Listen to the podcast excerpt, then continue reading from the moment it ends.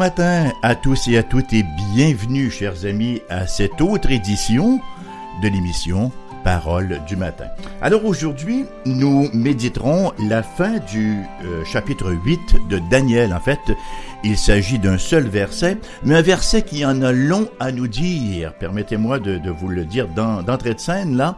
Alors c'est Daniel chapitre 8 verset 27 que je vous lis à l'instant. Moi, Daniel, je fus plusieurs jours languissant et malade, puis je me levai et je m'occupais des affaires du roi. J'étais étonné de la vision et personne n'en eut connaissance, ou, pour traduire plus précisément, la vision qui était au-dessus de ma connaissance ou de ma compréhension. Alors voilà ce que nous avons pour aujourd'hui à méditer. Hein. C'est un seul verset, comme je le disais, mais il est très bien meublé, il est très bien rempli. Le chapitre 8 de Daniel pourrait en quelque sorte se résumer ainsi. Une vision au sujet de l'attente. C'est une vision qui, qui n'est pas pour l'immédiat, du moins pour Daniel, non plus que pour plusieurs générations de lecteurs depuis Daniel. Pardon. Ce qui ne veut aucunement dire, cependant, que nos vies perdent leur sens parce que nous ne les vivons, ou parce que nous les vivons plutôt dans l'attente de quelqu'un qui n'est pas encore venu. Hein? Au contraire, le fait même d'attendre trouve son sens dans la certitude qu'en son temps, le temps en fait choisi par Dieu, le Fils de l'homme viendra sur les nuées pour conclure l'histoire. C'est ce que nous avons vu au chapitre 7, verset 13. Alors, nous pouvons donc nous identifier à Daniel. Pourquoi? Parce que nous aussi nous attendons la fin de toute chose. Hein? Une fin qui peut être ou non proche. Ça peut être aujourd'hui comme ça peut être dans nombre d'années. Mais dans cet intervalle-là, nous avons d'importantes leçons à apprendre de Daniel quant à notre manière de vivre, quant à notre posture d'attente, devrais-je dire. Alors mon premier point ce matin qui se dégage du texte de Daniel, c'est effectivement les différentes positions de l'attente.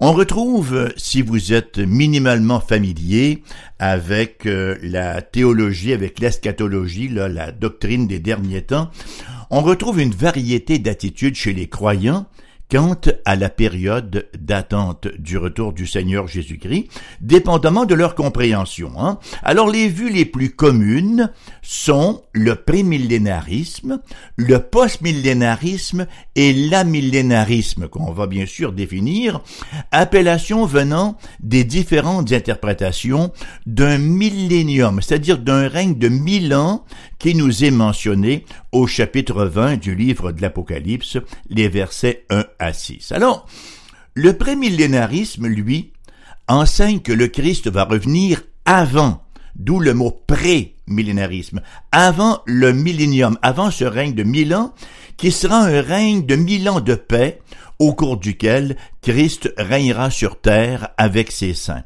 Et puisque cette approche anticipe une période de grande apostasie et de tribulation, avant le retour du Christ, ben, il y a plusieurs prémillénaristes qui font montre de pessimisme quant à la valeur de l'engagement dans la société et dans la culture, ils se concentrent sur le rappel d'amener le plus d'âmes possible au salut avant le retour de Jésus. Le postmillénarisme, lui, pour sa part, croit que le Christ reviendra après, post, hein, après le millénium, qu'il voit comme une longue période au cours de laquelle le monde sera progressivement christianisé et le royaume de Dieu sera manifesté sur terre. Et en raison de ces attentes positives, ben cette approche invite une implication dans la société et un optimisme quant à ce que nous pouvons accomplir pour Dieu sur terre. En fait, on croit pratiquement à une rédemption de la culture.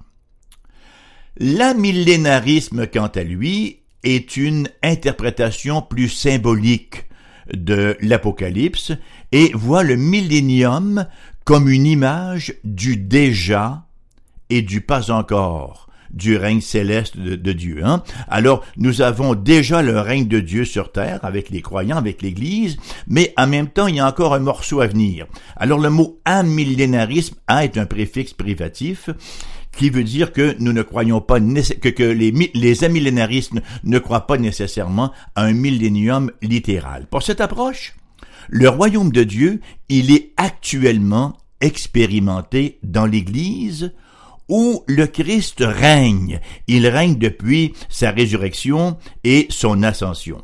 Déjà, d'ailleurs, nous dit Éphésiens chapitre 1 verset 3, les chrétiens sont assis avec le Christ dans les lieux célestes et bénis de toute bénédiction spirituelle.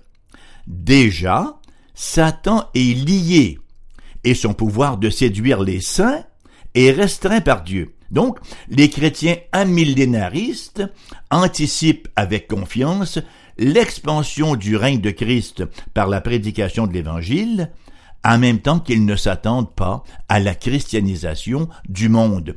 Ils sont plutôt euh, de conviction euh, qu'alors que même que alors que même si l'évangile se répandra, il en sera de même pour l'apostasie qui elle aussi va se répandre et la tribulation avant l'arrivée de la fin. En résumé, l'amillénarisme tend à être pessimiste quant à l'avenir de la société et de l'Église, alors que le post-millénariste tend vers l'optimisme quant à l'avenir, pardon, je m'excuse, je reprends cela. Le prémillénarisme tend à être pessimiste quant au futur de la société et de l'Église, alors que le post-millénarisme, lui, tend plutôt vers l'optimisme quant à l'avenir de la société et de l'Église.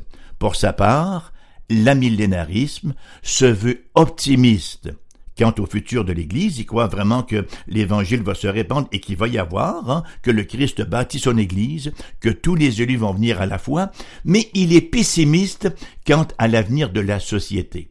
Bien sûr, je m'excuse, qu'il ne s'agit ici que d'une très brève synthèse qui ne fait certainement pas véritablement justice à chaque position, mais ce n'est qu'une brève introduction. Quoi qu'il en soit, ce qui nous importe ce matin, à partir du texte de Daniel, c'est la réponse de Daniel à la vision du chapitre 8, qui s'accorde et qui interpelle des aspects de chacune de ces positions quant à la manière dont nous devrions attendre le retour du Seigneur Jésus-Christ. La réponse de Daniel nous est rapportée donc au verset 27 que j'ai lu précédemment et que je vous relis maintenant.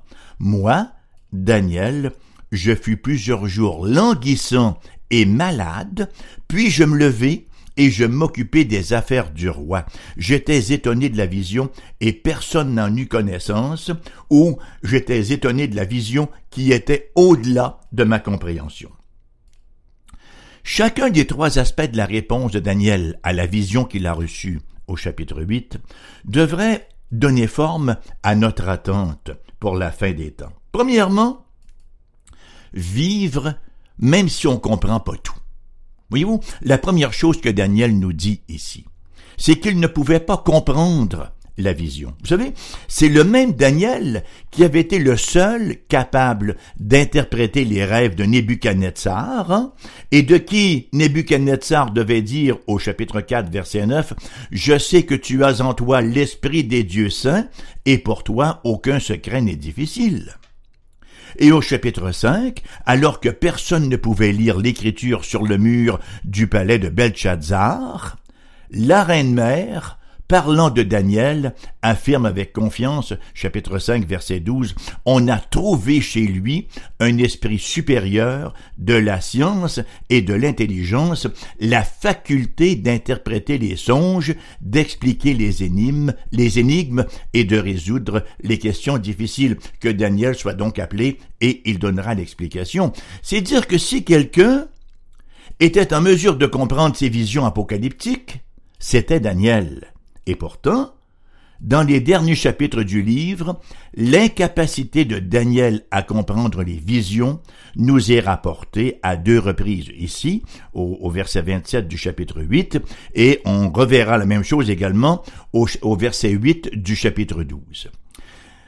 Écoutez, c'est d'autant plus remarquable que les visions et leur interprétation sont explicitement fournies à Daniel.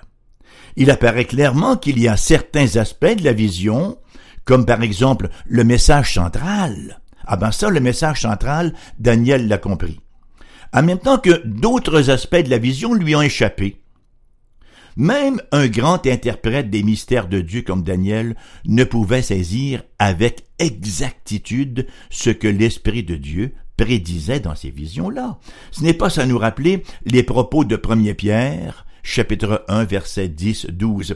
Les prophètes qui ont prophétisé touchant la grâce qui vous était réservée ont fait de ce salut l'objet de leurs recherches et de leurs investigations. Ils voulaient sonder l'époque et les circonstances marquées par l'Esprit de Christ qui était en eux et qui attestaient d'avance les souffrances de Christ et la gloire dont elles seraient servies, dont elles seraient suivies. Il leur fut révélé que ce n'était pas pour eux-mêmes, mais pour vous qu'ils étaient les dispensateurs de ces choses qui vous ont été annoncées maintenant par ceux qui vous ont prêché l'Évangile par le Saint-Esprit envoyant du ciel, et dans lesquels les anges désirent plonger le regard, voyez-vous, si certaines parties de la révélation de Dieu sont mystérieuses même pour les anges, ben, il ne faut pas se surprendre qu'il en soit ainsi pour nous.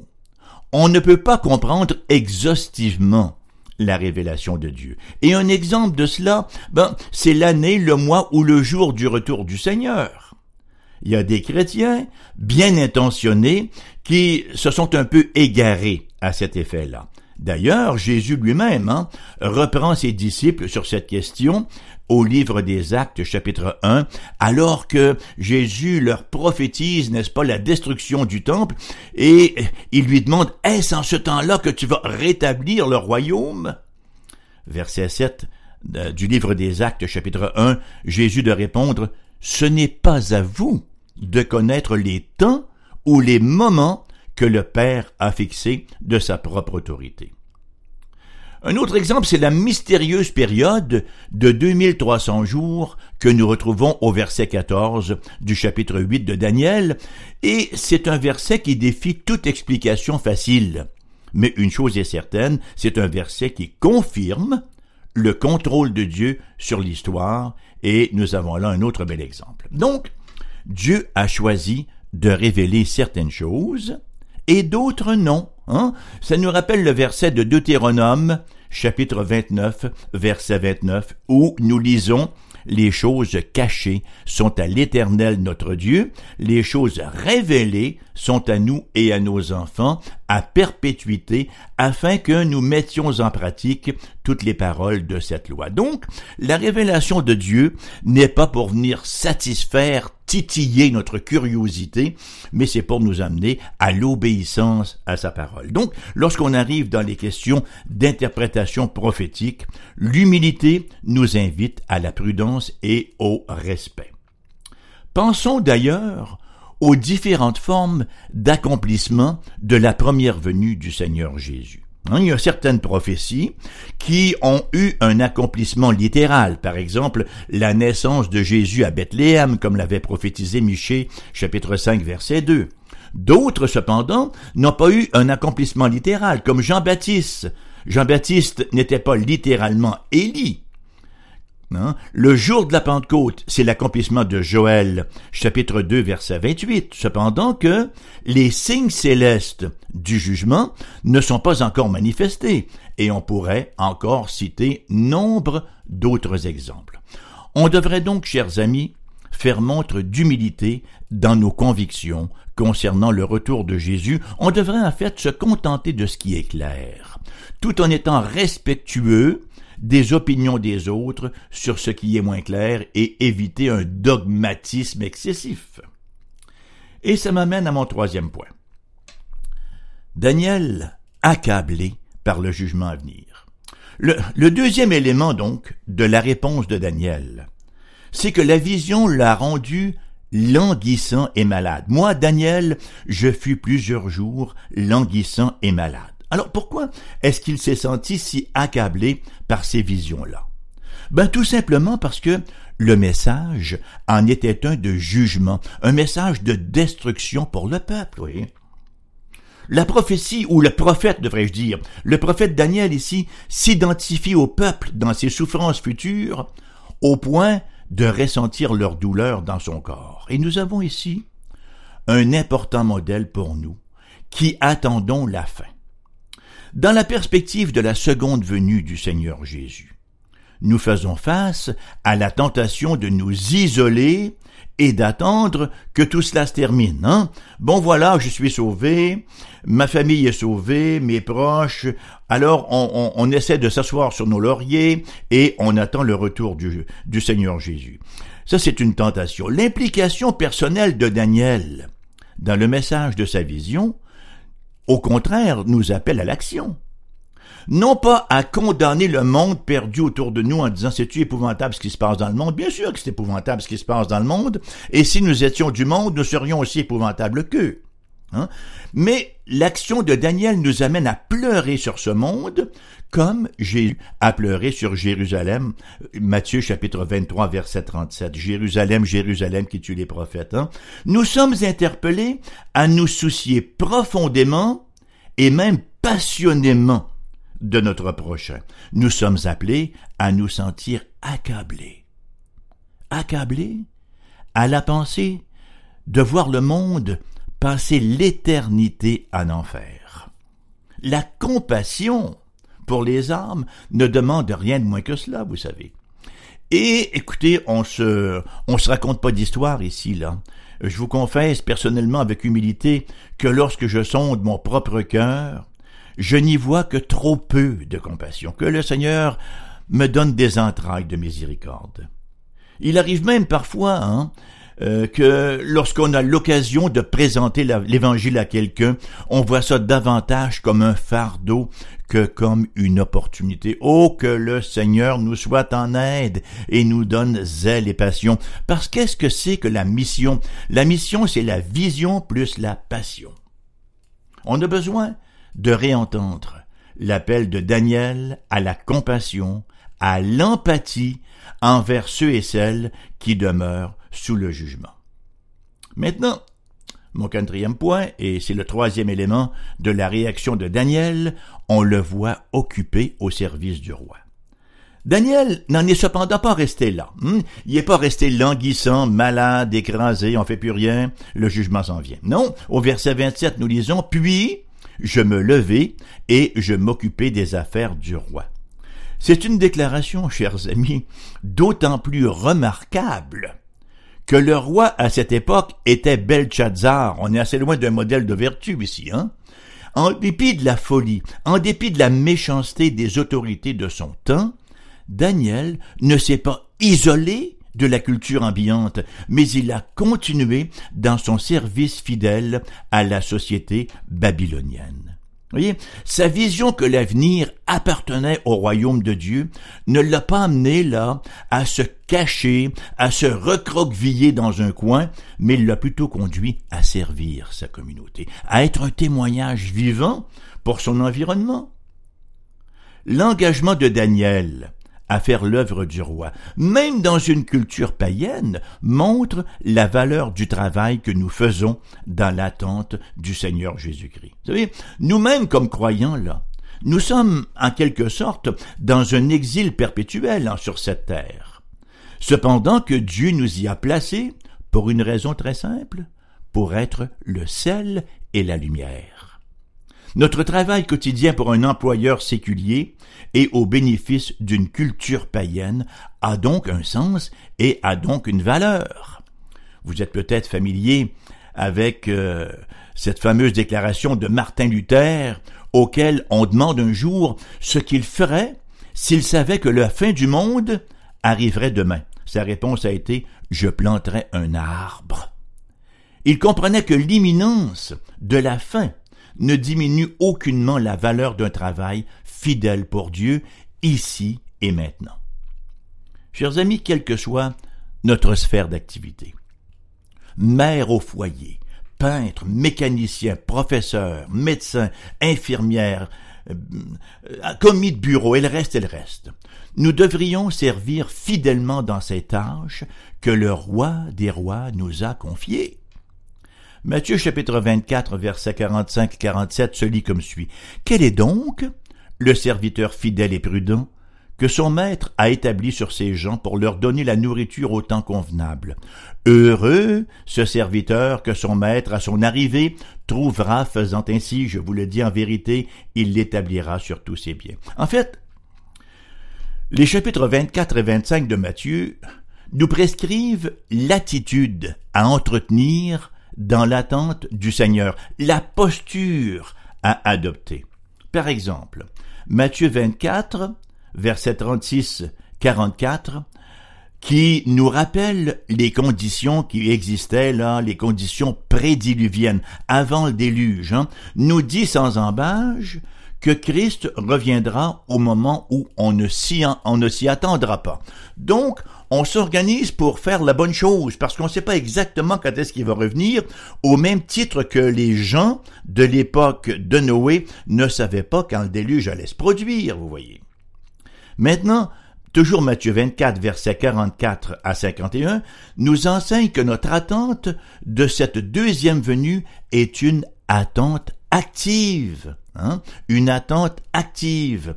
Matthieu 25, à partir du chapitre 1 et les versets suivants, nous avons la parabole des dix vierges avec laquelle nous sommes tous familiers. Hmm? Il y avait cinq vierges folles, cinq vierges sages, et il y en avait cinq folles qui ont manqué d'huile, sont tombées à peine sèches. Hein? Mais ça nous informe que c'est un retour qui peut tarder. Et si le retour tarde, nous avons besoin de persévérer dans ce que nous faisons. Et en Matthieu 25, verset 14-30, nous avons la parabole des talents. Vous vous souvenez, Dieu a distribué différents talents, différentes sommes de talents à chacun. Et ça, ça nous rappelle qu'au retour du Seigneur, nous aurons des comptes à rendre. Et ça devrait être une, une motivation, un incitatif à la fidélité. Tout cela nous amène, chers amis, à nous questionner sur notre état spirituel. Et ça va de soi que la première question qu'on se pose là, est-ce que j'attends le retour du Christ? Pour attendre le retour du Christ, il faut d'abord être au bénéfice de la première venue. Voyez, si on n'est pas venu au Christ, parce que Matthieu 3, euh, pardon, Jean 3,16 nous dit que Dieu a tant aimé le monde qu'il a donné son Fils unique afin que quiconque croit en lui ne périsse point, mais qu'il ait la vie éternelle. Le verset 17 nous dit que le Fils de l'homme n'est pas venu dans le monde pour juger le monde, mais pour que le monde soit sauvé par lui. Alors la première venue, elle est venue pour sauver. Jésus est venu pour accomplir notre salut en menant une vie immaculée, parfaite, sans péché, et malgré tout c'est lui qui ira souffrir à la croix, qui ira porter l'enfer, qui ira porter le jugement de Dieu à la place de tous ceux qui s'engagent pour lui, de tous ceux qui se confient en lui par la foi, qui s'approprient par la foi le sacrifice que le Christ a fait. Alors, il faut être au bénéfice de la première venue pour attendre avec joie et avec anticipation sa deuxième venue. Sinon, si je ne suis pas au Christ Jésus, ben, la deuxième venue, c'est l'attente du jugement.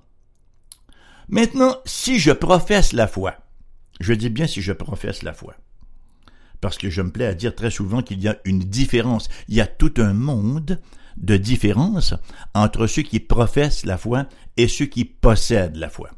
Ceux qui possèdent la foi, ça se voit au même titre qu'on reconnaît un arbre à son fruit.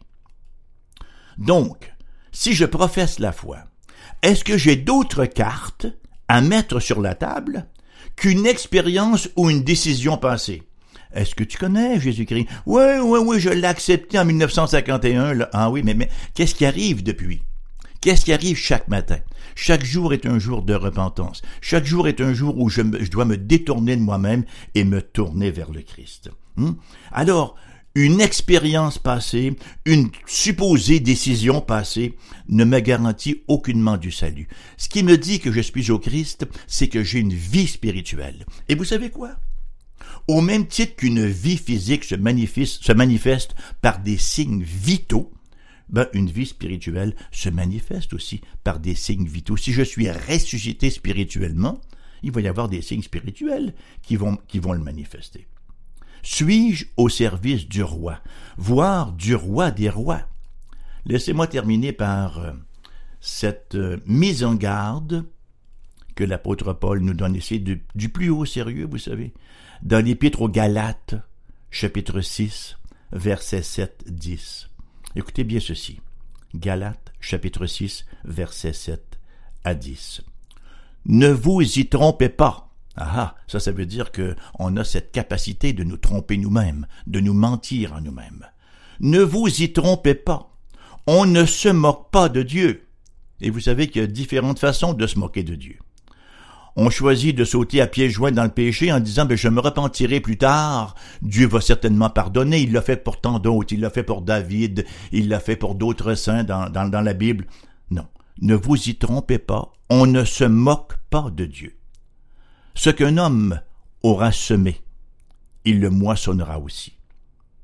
Celui qui sème pour sa chair moissonnera de la chair la corruption. Mais celui qui sème pour l'esprit moissonnera de l'esprit la vie éternelle. Ne nous lassons pas de faire le bien, car nous moissonnerons au temps convenable si nous ne nous relâchons pas. Ainsi donc, pendant que nous en avons l'occasion, pratiquons le bien envers tous et surtout envers les frères en la foi. Wow. Voilà cette note très sobre et très interpellante qui vient mettre un terme à l'émission de ce matin, émission qui sera rediffusée cet après-midi à 14 heures. Vous savez également que vous pouvez aller les réécouter et les télécharger sur le site internet de la station foifm.com. Donc, si vous désirez nous contacter, ben, vous pouvez nous téléphoner. Nous avons un numéro de téléphone pour les gens de la région immédiate de Québec, le 418 688 0506. Pour les gens euh, à l'extérieur de, Québec ou euh, ailleurs en province, un numéro sans frais, le 1 877 659 0251. Nous avons une adresse courriel également. Hmm? L'adresse courriel, donc je l'ai donnée tout à l'heure. Vous allez sur le site de la station et vous la trouverez, foifm.com.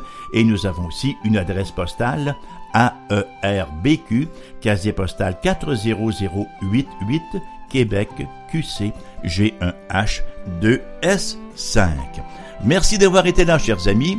Et rappelons-nous, aujourd'hui, nous sommes, nous vivons dans l'attente du retour du Seigneur Jésus-Christ, mais dans une attente active, dans une attente passionnée. Alors bonne journée et à la prochaine.